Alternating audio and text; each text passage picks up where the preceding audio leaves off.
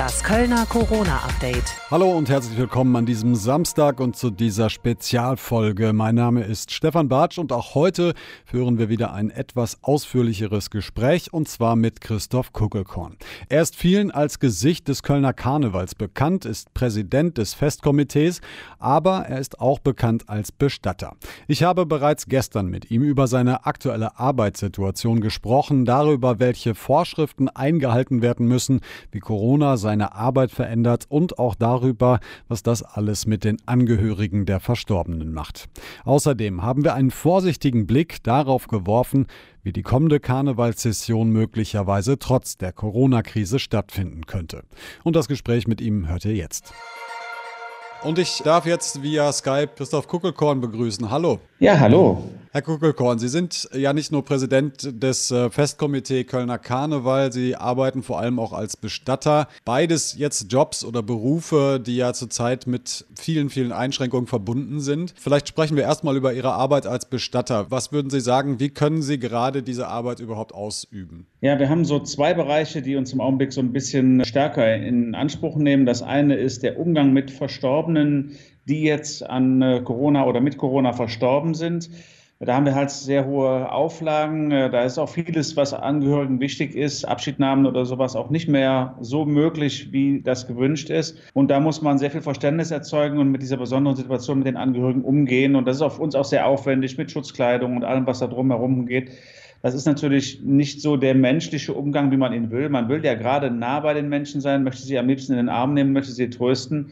Dann steht man da mit Maske, Brille, Schutzanzug und äh, das ist natürlich alles andere als ein schöner Kontakt und ein warmer Kontakt. Aber das bemühen wir uns weitestgehend eben im Gespräch auch aufzufangen und das ist aber sehr, sehr aufwendig. Die andere Seite ist in den Trauerhallen oder bei den Trauerfeiern, da ist bis heute so gewesen, dass nur ein ganz enger Familienkreis zugelassen war zur Trauerfeier und gerade vor, vor wenigen Stunden hat uns eine Mail des Grünflächenamts erreicht und das ist gelockert worden. Jetzt dürfen Menschen quasi in unbegrenzter Anzahl auch wieder zu Trauerfeiern im Freien mit dazu. Das ist schon mal sehr schön. Dadurch können Freunde, Verwandte, Nachbarn, Arbeitskollegen eben an einer Trauerfeier auch wieder partizipieren. Die Abstandsregeln sind wichtig. Mundschutz zu tragen ist wichtig. Kondolenz vielleicht auch am Grab nicht äh, abzunehmen, sondern da wirklich mit einem Nicken oder einem verbalen Kondolenz dann auf Distanz sich zu begnügen, ist auch nicht so ganz einfach, aber das ist eben dann noch wesentlich besser zu verschmerzen. Sogar die Trauerhallen sind wieder offen. Da haben wir halt nur die Einschränkung, dass die Personenzahl sehr stark begrenzt ist, einfach wie auch in den Geschäften pro 10 Quadratmeter ein Trauergast. Und das ist natürlich auch eine Einschränkung, aber alles ist schon besser als das, was wir in den letzten Wochen miterlebt haben. Mhm. Trotz alledem, also auch wenn es jetzt wieder gelockert worden ist, mehr Menschen dürfen wieder Abschied sozusagen nehmen, direkt.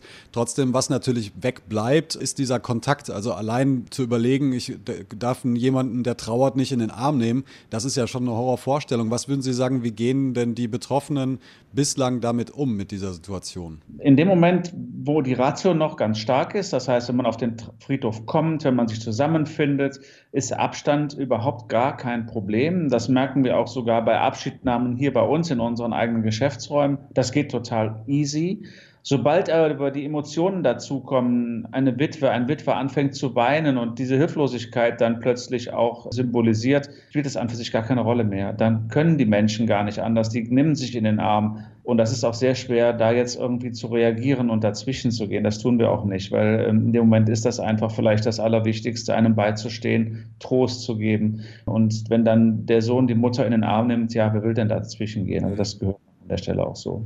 Haben Sie generell Verständnis dafür, dass man sehr früh hingegangen ist und eben auch Beerdigungen so stark reglementiert hat? Ja, wir Bestatter gehen ja unser ganzes berufliches Leben jeden Tag mit Tod um und wir erfahren ja in seltensten Fällen die Todesursache. Ne? Und gehen auch tagtäglich mit Infektionskrankheiten um. Es zwar dann kein Corona, aber es ist Hepatitis und andere Krankheiten, mit denen wir zu tun haben, multiresistente Krankenhauskeime, alles das, was uns ja tagtäglich beschäftigt. Deswegen ist für uns Hygiene ein Riesenthema im Beruf. In der Ausbildung einer der großen Schwerpunkte.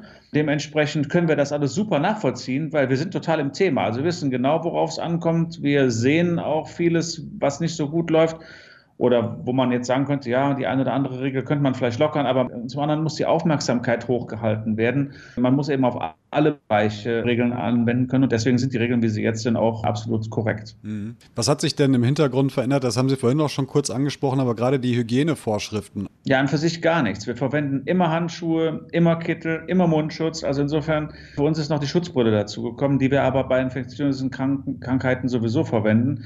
Also im Grunde genommen, unsere Arbeit hat sich im Praktischen nicht verändert. Das Einzige, was sich verändert hat, ist eben, dass jetzt Verstorbene schon nach der ersten Übernahme im Krankenhaus, im Heim, zu Hause, in, wir sagen dazu Bodybags, in so Kunststoffhüllen verpackt werden, wenn man das so will. Und diese werden dann auch mal außen desinfiziert, sodass diese Krankheit dann oder die Keime auch dann in keiner Weise beim Umlagern oder so auch nochmal infizieren könnten. Und der Sarg wird auch verschlossen dann auf einem zentralen Friedhof hier in Köln. Bei uns ist es Portsleidenhausen eingestellt bis zur Einäschung oder Erdbestattung. Das heißt also, da ist natürlich schon die praktische Abwicklung deutlich anders, weil normalerweise holen wir Verstorbene ab hier zu unserem Institut, dann werden sie gewaschen, gemeinsam mit der Familie, mit den Angehörigen, werden vorbereitet in den Sarg gelegt. Es gibt eine offene Abschiednahme, Familie kommt her, hat den Schlüssel, kann Tag und Nacht den Verstorbenen besuchen. Alles das findet natürlich in dem Fall nicht mehr statt. Mhm. Da muss man eben jetzt auch darauf verzichten, aber die Familien sehen das auch ein und da gibt es auch an für sich ganz, ganz wenig Diskussionen. Mhm. Als Bestatter übernehmen Sie Sie ja auch einen Teil der Trauerarbeit. Das haben Sie vorhin auch schon mal so angemerkt. Sie stehen den Betroffenen bei, Sie geben Ratschläge.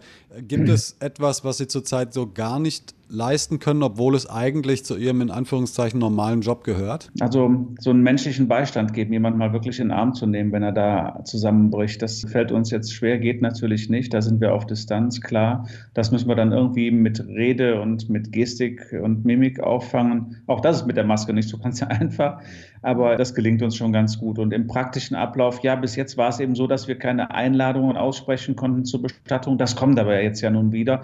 Insofern denken wir, dass sich in den nächsten nächsten Wochen wieder eine, eine Normalität auf dem Friedhof, soweit man davon reden kann, einstellt, sodass zumindest wieder Menschen, die trauern, auch zusammenkommen können und zusammen Abschied nehmen können. Mhm. Ist das die größte Herausforderung für Sie? Ja, im Moment ist das die größte Herausforderung neben äh, Materialbeschaffung. Ne? Also Schutzmasken, Schutzanzüge noch viel mehr, das ist noch schwieriger. Diese Bodybags für die Verstorbenen zu besorgen, da sind wir im Augenblick äh, sehr stark aktiv und gucken, wo gibt es noch Ressourcen, wo kommen wir dran, wo kommen wir an welche Masken, denn auch nicht für jeden Bereich braucht man ja dann die FFP2-Maske. Da sind wir halt unterwegs und tummeln uns da ein bisschen. Das ist auch eine sehr große Herausforderung im Moment. Wie sieht es da aktuell aus? Also können Sie das beziffern? Ja, im Moment ist der Bedarf äh, für uns so für die nächsten zwei Wochen noch gedeckt. Danach wird es dann schwierig. Das heißt, wir müssen jetzt auch aktiv werden und auf Lieferanten zurückgreifen, die wir bis jetzt noch nicht im, in Betracht gezogen haben. Vielleicht auch mal das ein oder andere zunächst mal unlauter scheinende Angebot annehmen und gucken, was passiert. Da muss man jetzt einfach auch ein bisschen Risiko spielen. Was uns aber auch sehr beschäftigt, ist, dass einige Familien Familien eben in den letzten Wochen ihre Verstorbenen noch nicht bestattet haben, eine Einäscherung vollzogen haben und die Urne erstmal untergestellt haben hier bei uns und jetzt eben sich entscheiden, wahrscheinlich in den nächsten Wochen dann die Beisetzung durchzuführen. Man wollte abwarten, dass Trauergemeinden wieder zusammenkommen können, dass vielleicht sogar Kirchen wieder geöffnet werden. Das wird dann wahrscheinlich ein bisschen in Mai dauern. Aber das ist für viele gläubige Menschen auch total wichtig. Die Messe gehört zum Beerdigungsablauf.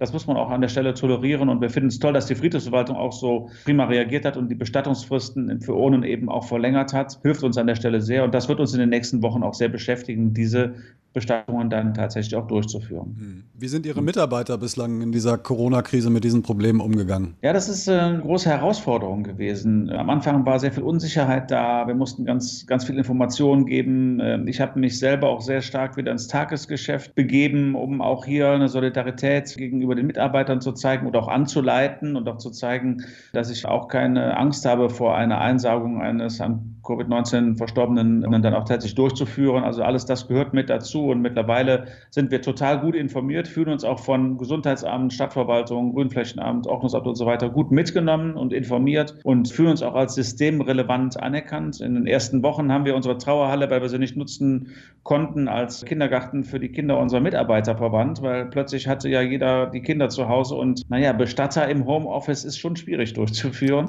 Und insofern äh, mussten die Kinder halt her und wir haben sie halt gemeinsam betreut. Das hat sich dann alles so nach und nach gegeben. Unsere Kinder durften auch in die Betreuung. Das heißt, Sie haben sich sozusagen sehr gut an die Situation, an die neuen Situationen, an die neuen Regelungen auch angepasst, immer wieder, Woche für Woche, Tag für Tag zum Teil. Ne? Ja, also wir kriegen ja täglich mehrere Newsletter von den unterschiedlichen Institutionen, die muss man dann filtern, da muss man gucken, was ist sinnvoll, was wiederholt sich auch einfach nur über verschiedene Verteiler oder kommt über den gleichen Verteiler zweimal, ne? das muss man alles auseinanderfiltern und dadurch haben wir uns gut angepasst, weil wir ja auch im Thema sind und weil wir ja auch die Sinnhaftigkeit dieser ganzen Maßnahmen total unterstützt haben und in keiner Weise in Frage gestellt haben. Und dann ist man ja auch dann direkt mit dabei. Kommen wir zum Schluss nochmal natürlich auf Ihre Funktion auch als äh, Präsident vom Festkomitee Kölner Karneval zu sprechen. Das Oktoberfest in München ist mittlerweile abgesagt worden. Seitdem wird auch viel bei uns in Köln diskutiert. Wie steht es um den 11.11. .11. generell? Wie steht es um die kommende Session? Da ist mhm. natürlich ist noch viel Zeit. Es ist sehr spekulativ zum Teil, aber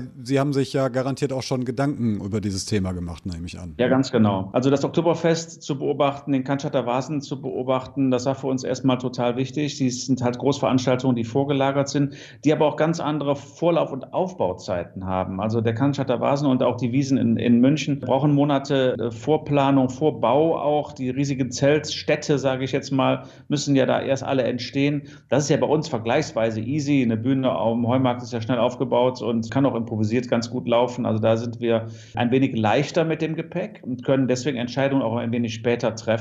Manche Veranstaltungen, die Saalveranstaltungen, ich bin ja Blauer Funk, Ballkristall, eine große Ballveranstaltung hier in Köln, das ist dann schon ein bisschen schwerfälliger. Da ist ein Kartenvorverkauf notwendig, da muss man auch Künstler buchen. Also das sind schon so Faktoren, die dann schon ähnlich wie ein Oktoberfest lange Vorlauf brauchen. Und da kann man wirklich sagen, dass wir im Augenblick von Tag zu Tag arbeiten. Also wir, wir lassen für die Karnevalssession 2000 2021 die Planungen ganz normal laufen, als wäre es eine normale Session. Rosenmontagszug, Fernsehsitzung, Proklamation, Dreigestirn, Kinderdreigestirn, alles das, was wir als Aufgaben haben, planen wir weiter. Wir unterstützen auch die Gesellschaften. Daneben laufen aber die wildesten Worst-Case und fantasievollen Szenarien, die man sich so überlegt, was kann alles passieren, wenn Sponsoren wegbrechen, wenn Veranstaltungsformate nicht mehr möglich sind, wenn Säle nicht mehr geöffnet werden, wenn Gastronomie noch nicht funktioniert. Alles das sind so Szenarien, die wir durchspielen und wo wir jeden Tag uns updaten updaten und auch sehr fantasievolle Ersatzveranstaltungen überlegen. Also es ist auch eine sehr kreative Zeit für uns Karnevalisten. Ich glaube, mittlerweile sind wir an einem Punkt, wo wir sagen, eine normale Session 2021 können wir uns nicht vorstellen. Sie wird schon in gewisser Weise anders. Entweder wird sie durch Corona sehr stark noch geprägt sein oder Corona wird noch ein wichtiges Thema sein, was uns in vielen Bereichen einfach auch Veranstaltungen nicht zulässt, in dem Maße, wie wir sie kennen.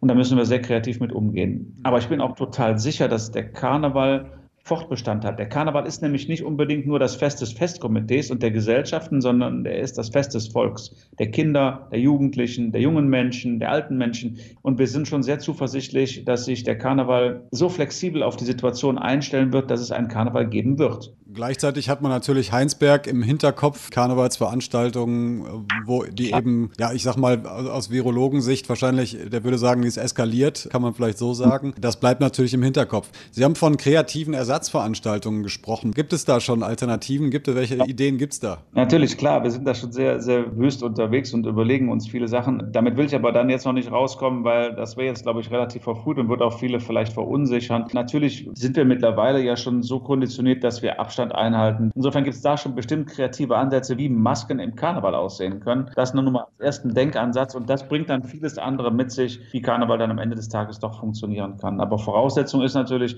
dass wir Säle auch wieder nutzen können, auch im kleinen Rahmen. Aber das wird dann sich automatisch ergeben. Das heißt, Sie planen im Prinzip ganz normal die, die Session durch und bleiben aber flexibel, sobald es Signale gibt aus der, aus der Politik, was Lockerung angeht oder mögliche Beschränkungen angeht, wie auch immer. Wir würden uns sehr freuen, wenn diese Maßnahmen natürlich möglichst früh bekannt würden. Also wenn man jetzt im Sommer uns sagen kann, meinetwegen jetzt sage ich mal im August sagen kann, welche Maßnahmen im Januar, Februar gelten, dann wäre das bestimmt eine Planungssicherheit. Das ist, glaube ich, was uns alle am meisten stört, auch Gastronomen, auch alle anderen Gewerke, die im Augenblick so da niederlegen. Wenn die eine Perspektive hätten und ein Datum hätten, ab dann wäre wahrscheinlich wieder was möglich, dann wäre, wäre vieles besser auszuhalten und auch als Unternehmen besser zu planen. Und wenn wir so eine Planbarkeit für die Großveranstaltung oder Veranstaltung Veranstaltungen, denn wir reden noch nicht mal über Großveranstaltungen, Veranstaltungen hätten, dann würde uns das schon irre helfen. Herr Kuckelkorn, zum Abschluss auch nochmal an Sie die Frage, weil jeder aus seiner eigenen Perspektive darauf auch immer eine unterschiedliche Antwort hat natürlich. Was nehmen Sie persönlich sich aus dieser Corona-Krise bislang mit, wenn Sie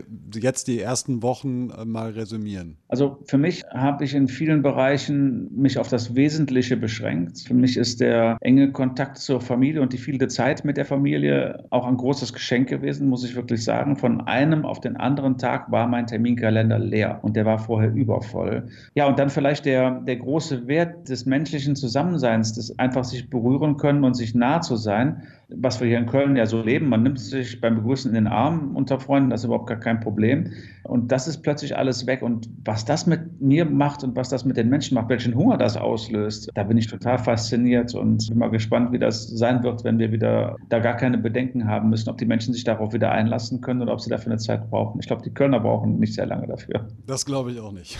Herr Kuckelkorn, vielen Dank für das, für das Interview. Danke, dass Sie sich die Zeit genommen haben. Ich wünsche Ihnen alles Gute und bleiben Sie vor allem gesund. Ich wünsche Ihnen ein schönes Wochenende. Danke. Dankeschön, wünsche ich Ihnen auch. Tschüss. Tschüss. Und damit bleibt mir nur noch, euch ein schönes Wochenende zu wünschen. Wir hören uns am Montagabend mit einer aktuellen Podcast-Folge wieder. Bis dahin bleibt gesund und macht's gut. Das Kölner Corona-Update.